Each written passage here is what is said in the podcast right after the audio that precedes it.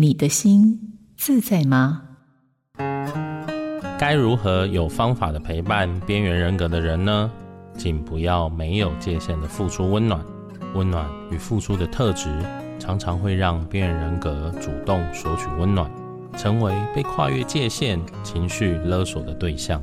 比较合宜的互动方式是君子之交淡如水。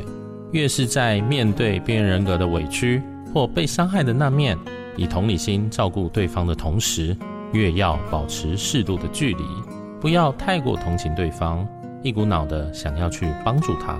最好从普通朋友慢慢发展到知心好友，这个慢慢是个关键，也能在适当的距离下彼此慢慢调试。我是点亮心灯咨商中心心理师李迅维，映兴电子陪您觉察自己，关照这颗心。好家庭联播网，中部地区古典音乐台 FM 九七点七，北部地区 Bravo FM 九一点三。